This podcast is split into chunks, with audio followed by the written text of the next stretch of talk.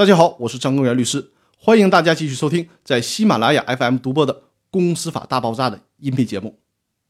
今天要和大家聊的话题是五年锁定期的限制第一部分。我们今天接着来聊五年锁定期对于被激励对象的限制问题。之前说过，既然是锁定期，最基本的要求当然就是不能随便离职了。除此之外呢，那最起码不能对公司做背信弃义的事儿。所以说，通常在锁定期内。可以约定一些事项，一旦触发了这些事项，那对不起，你的股权就得被收回了。这些事项包括哪些呢？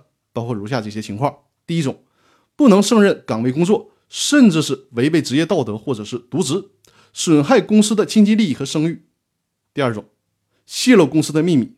这里说一下，因为是实股，所以说享有了股东的一切权利，这里就包括了股东的知情权。这个时候，被激励对象是有权了解公司的股东会决议、董事会决议，甚至是看公司账的。所以说，这对于保守商业秘密的问题，就需要对被激励对象做严格的要求了。否则的话，一旦泄露利用股东身份所知道的这些信息，对公司可能就是致命的打击。所以说，如果泄密与公司外部人员勾结进行不正当的交易，那这样的人必须马上踢出公司，收回激励他的全部股权。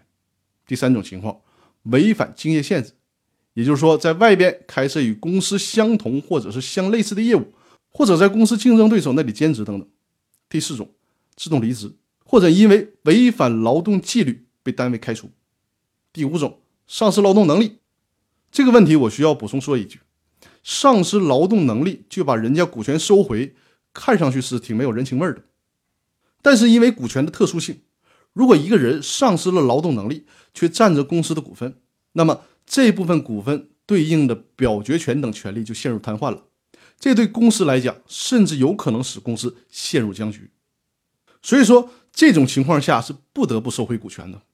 但通常发生这种情况，可以支付一定的对价，通过购买的方式收回。而且被激励对象同时也是劳动者，按照劳动法的规定。从劳动者的角度，也会得到公司以及工伤保险的相应补偿的。所以说，并不是说人家丧失了劳动能力，你去雪上加霜、残忍的收回人家的股权，不是这样的。第六种情况，违反公司的管理规定。第七种情况，因为违法犯罪被刑事处罚的。第八种情况，在锁定期内，公司发生特别重大的变化，比如发生重组、并购、转让或者是被收购。大家注意。以上的这八种情况当中，大多数是被激励对象违约或者是侵害利益。